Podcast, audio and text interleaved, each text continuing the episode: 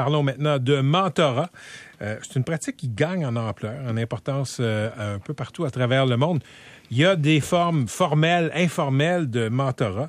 Et en France, le président Macron a décrété qu'il euh, fallait que la France adopte une attitude un jeune, un mentor.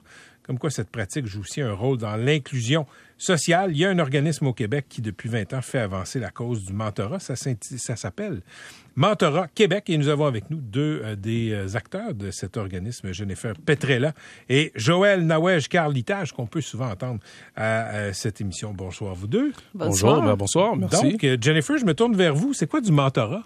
Mentorat, c'est une forme d'accompagnement absolument extraordinaire, Patrick, où quelqu'un avec plus d'expérience accompagne quelqu'un dans l'obtention de ses, de ses objectifs professionnels, personnels, dans la réalisation de ses rêves. quelle forme ça peut prendre? Parce que spontanément, ce à quoi je pense, c'est euh, ce à quoi je pense, c'est euh, du mentorat informel, quelqu'un qui le fait là euh, de son bon vouloir parce qu'il a été en contact avec quelqu'un qui avait besoin un peu d'accompagnement.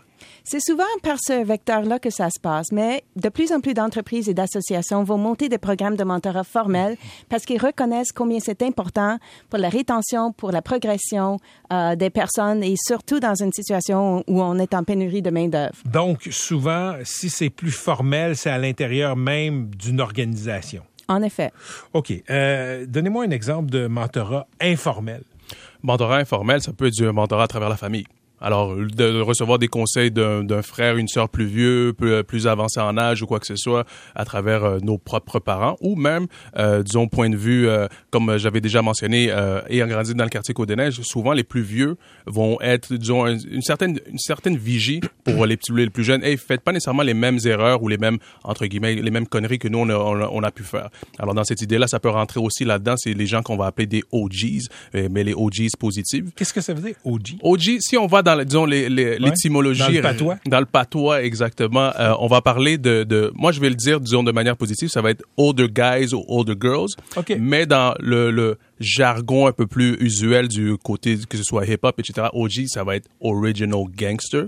Mais c'est pas dans cette perspective-là parce que le OG, c'est vraiment comme quelqu'un qui va être un peu plus avancé en expérience et qui va te partager ses aléas pour ne pas nécessairement tomber dans les comme un grand frère. Exact. Comme euh, les programmes grand frère, grande sœur, ça rentre exactement là-dedans. Alors, dans, ton expérience, Joël, est-ce que euh, le mentorat c'est généralement formel ou informel? Comme mentionné par Jennifer, c'est généralement informel parce que souvent, il y a des gens qui vont pratiquer ça sans nécessairement la connaissance de ces étiquettes-là. Alors, ça se fait de manière naturelle. Alors, euh, que ce soit même, euh, si on parle dans certaines écoles, euh, d'avoir des élèves plus vieux, comme je me rappelle à mon école primaire à Félix Leclerc à Côte-des-Neiges, mm-hmm. il y avait ce qu'on appelait les études assistées. Alors, quand toi, tu finissais tes devoirs, ben, c'était une classe, ils mettaient plusieurs élèves de différents niveaux. Mais toi, tu as fini, tu es en sixième, ben, va aider ceux de cinquième avec leurs devoirs. Alors, ça rentre dans le mentorat sans le savoir en tant que tel aussi. À qui, à qui ça profite, Jennifer?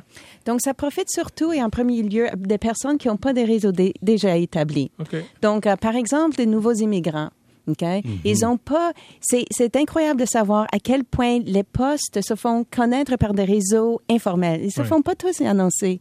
Puis un mentor va aider à combler euh, cette lacune. C'est ce qu'on dit hein, dans la recherche d'emploi. Là, je sais qu'on est en, on est, on est en pénurie d'emplois. Mhm. Donc, moi, j'ai grandi par contre dans des époques où il fallait que tu aies des stratégies, des trucs pour te trouver des jobs. Et c'est ce qu'on disait. La plupart des postes sont pas affichés. là, là, les mentors peuvent être utiles. Exactement. Mais aujourd'hui, même si on est dans un contexte de pénurie de main-d'œuvre, ça veut pas dire que tout le monde va avancer et progresser au, même, au même niveau. Et là encore, un mentor peut pallier à tous ces codes invisibles, culturels, organisationnels pour expliquer le milieu à la personne qui n'est pas hmm. au courant. Hmm. Exact. Ça rentre aussi dans le, disons, dans la, la, connaissance du savoir-être, le savoir-dire, euh, autre, autre que d'avoir à trouver un emploi, mais surtout dans ce, cette idée du réseautage. Parce que moi, je me souviens dans mes cours de ressources humaines à l'UCAM, Madame Poulain, euh, j'espère que vous écoutez, elle disait euh, bienvenue sur le marché du travail. Où est-ce que vos compétences, on n'en a rien à faire? Votre diplôme, on n'en a rien à faire. La première question, c'est qui vous connaissez? Alors, le mentor peut jouer ce rôle-là de savoir que, ben moi, je suis déjà inséré, ben je peux faire euh, un peu ce, ce tremplin-là aussi dans une certaine mesure.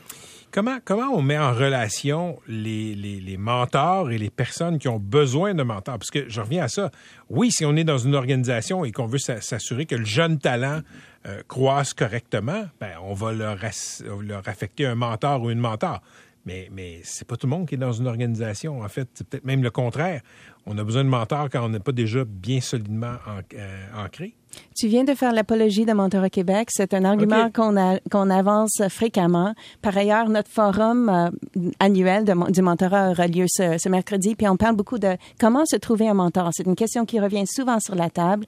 Donc il y a, tu sais, oui, mais au même temps, les entreprises et les associations prennent conscience de combien c'est important comme levier d'avancement. Puis il y a de plus en plus de, de programmes de mentorat qui, qui, qui prennent, euh, qui prennent la place. OK. Puis les, les, les gens qui seraient intéressés à, euh, disons, devenir mentor, implanter un programme de mentorat, qu'est-ce qu'ils peuvent faire? Où ils peuvent cogner?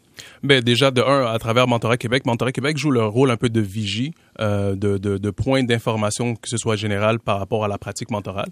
Alors, que ce soit à travers des activités ou ne serait-ce que de, de, demander, ben, moi, j'aimerais être mentor, mentoreux. Est-ce que je pourrais avoir une référence, etc. Alors, il y a des organismes qui existent, ou que ce soit même la Chambre de commerce, euh, qui sont en train de, de, monter un programme de mentorat.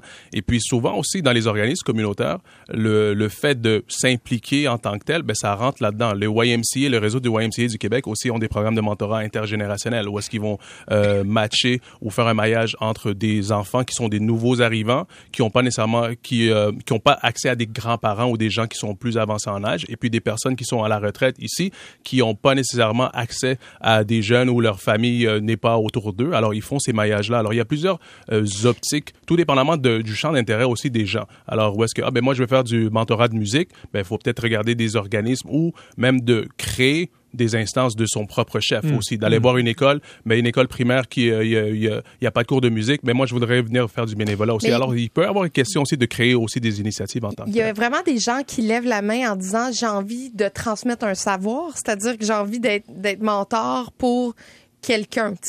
Parce que moi je me dis toujours que ça doit partir la personne qui a un besoin ou, ou, tu sais les en tout cas les, les, les plus jeunes qui ont besoin qui ont besoin d'aide mais il y a vraiment des gens qui disent moi j'ai envie d'aider mon prochain. Tout à fait. Puis on se pose souvent la question si on a quelque chose à transmettre, est-ce qu'on mhm. attend de se faire demander?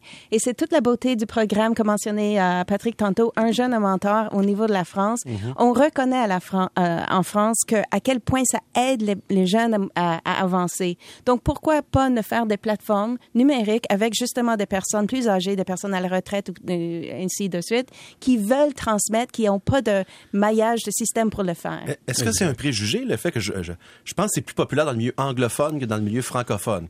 Est-ce que c'est vrai, ça? C'est plus développé. Oui, hein? OK. Ah, ça, c'est intéressant. Donc, on a cette mentalité-là un peu chez les francophones à établir. Exact. Mais à établir ou à cultiver davantage et à faire fleurir un peu plus. C'est plus naturel chez le milieu anglophone. De ce qu'on pourrait, disons, euh, laisser présager en tant que tel. Mais il y a beaucoup d'initiatives, que ce soit Academos, on peut penser à Academos euh, pour les jeunes euh, au niveau du secondaire, euh, que ce soit le, la plateforme Hello aussi. Alors, c'est un maillage entre la technologie, d'être apte à pouvoir mentorer différents jeunes euh, malgré les distances en tant que tel. Alors, les francophones font du bénévolat. On fait beaucoup aussi de, de, de d'implications, que ce soit les grandes guignolées et, et mhm. tout. Alors, mais ne serait-ce que même le rapport que tout le monde a pu avoir en étant encloîtré 24 heures sur 24 à la maison pendant deux ans d'une situation qu'on ne nommera pas. Mais il y a du mentorat aussi là-dedans puisqu'on est appelé à côtoyer nos jeunes, mm. côtoyer nos parents, etc. Puis le mentorat aussi, ça va dans les deux sens. C'est pas uniquement la personne qui est qui joue le rôle de mentor qui euh, qui instruit entre guillemets, mais la personne qui, euh, qui est mentorée aussi est appelée à transmettre son bagage, euh, ses, ses, ses, rêves aussi. Alors c'est une, une, relation qui se doit d'être déjà de un volontaire et circulaire. Jennifer, est-ce que c'est difficile de recruter des personnes qui veulent devenir mentors? C'est difficile la première fois, Patrick, mais après, une fois que quelqu'un a mentoré, normalement, ils prennent tellement goût à ça. C'est comme Joël vient de le dire. Souvent, dans nos évaluations à, la fin d'un programme, les mentors disent une variation de, de, de, la même chose. Ils disent toujours, j'espère avoir transmis autant à, à ma mentorée que, mm-hmm. qu'elle m'a transmise. Mais donnez, vous dites, euh, bon, il y a des rétroactions à la fin de vos programmes. Donnez-moi un exemple de programme très concret. Là.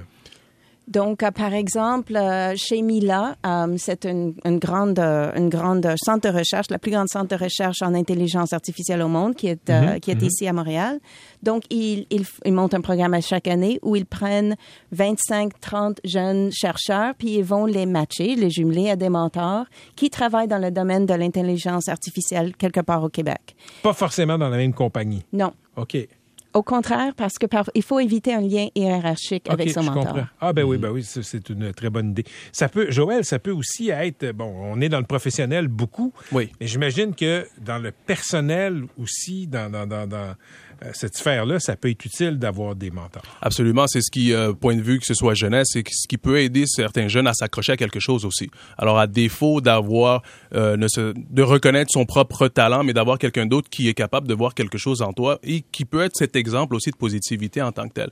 Alors, je pense à, disons, on a fait euh, justement le 17 un webinaire qui est disponible sur sur l'espace membre de Mentorat Québec justement.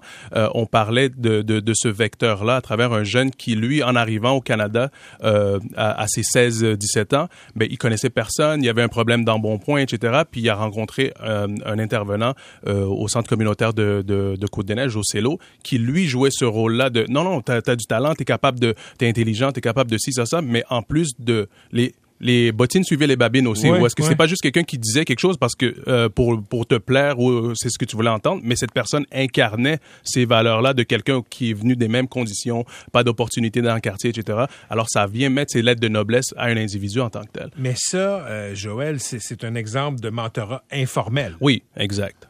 C'est vraiment intéressant. En fait, là, j'y repense. J'ai jamais eu de mentor formel mais j'ai eu plein de mentors informels à, à l'aune de ce que tu viens de dire. exact. Mais est-ce que, est-ce que tu peux, tu peux nous en divulguer ben, ben, en fait, Qu'est-ce qui te vient en ben, tête? un prof, rédacteur en chef, des choses comme ça? Oui, ben, en fait, le, premier, les, les, les, coachs sportifs, mm-hmm. euh, c'est des relations. Tu sais, bon, le coach est là pour... Euh, guider l'équipe, etc. Mais il y a des coachs avec lesquels on a plus d'atomes crochus.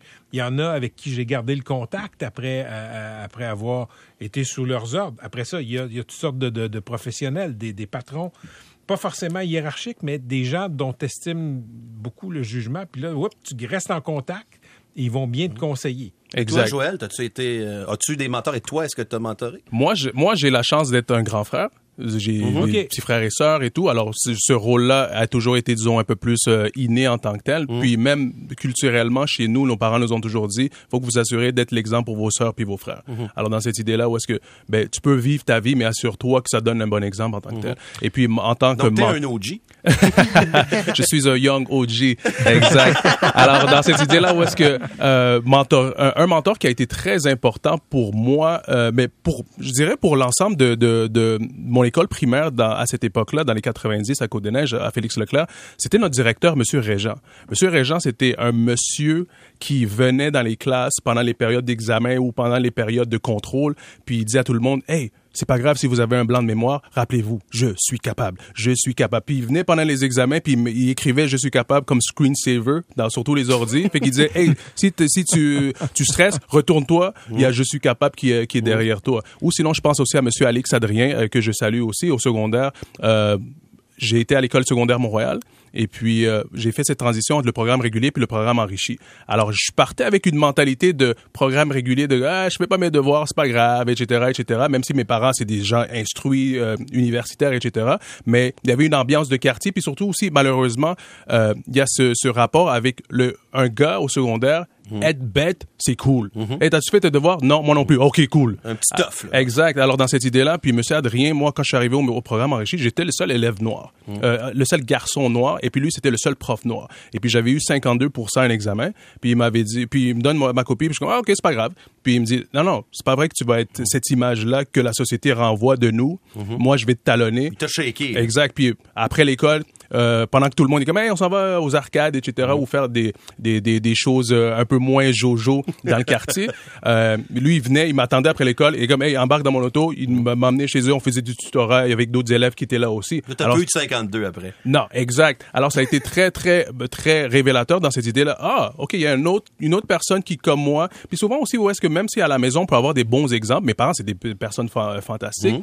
mais souvent, ce qui, ce qui pourrait, quand c'est ton cercle rapproché, tu veux pas trop les écouter. Alors, ça rentre d'une oreille, ça, ça sort de l'autre. L'adolescence, Exact, exact. C'est exactement l'adolescence. Et puis, une autre personne extérieure à toi qui a un rapport un peu plus objectif peut te dire exactement la même chose que tes mhm, parents, mhm. mais bizarrement, là, t'écoutes. Mm. Bizarrement, là, ça t'intéresse. Vraiment intéressant. OK, restez là. On va faire une petite pause et au retour, on finit l'émission encore en parlant de mentorat avec euh, Jennifer et euh, Joël. 18h22, on va consacrer les dernières minutes de l'émission à parler encore de mentorat avec Jennifer Petrella et Joël Nawej Carl Itage de Mentorat Québec. Euh, Jennifer, il y a une journée du mentorat qui s'en vient. Oui, donc le forum du mentorat, c'est mercredi, puis on a vraiment hâte. Ce mercredi. Mercredi 25 janvier. C'est où, c'est quoi, c'est comment? C'est au Centre Montréal et puis c'est le, le, le, congrès annuel de mentorat. Euh, c'est le mois du mentorat dans plusieurs pays au monde, dont le, aussi ici au Québec. Et puis on va parler, on va avoir des exemples de mentorat dans tous les domaines, des conversations, des entreprises, des associations, des individus. Donc les, les, gens qui sont intéressés, est-ce qu'ils peuvent y aller? Ou... Oui, exact. Il reste encore euh, un certain nombre limité de places. Alors on invite euh, tout le monde, gens du pays, gens du Québec, à visiter le mentoratquebec.org. Alors toujours mentorat Québec sans accent sur Québec et vous pouvez aller dans la section forum du mentorat. Et puis c'est un, après un deux ans d'absence ben, d'absence en présentiel disons alors euh, ça va être euh, quelque chose d'assez beau. Puis c'est venez vous inspirer venez aussi mettre des points sur des i euh, rencontrer des gens qui ont des témoignages super beaux super humains. Mais surtout venez faire une Chantal Lacroix de vous-même et passer au suivant.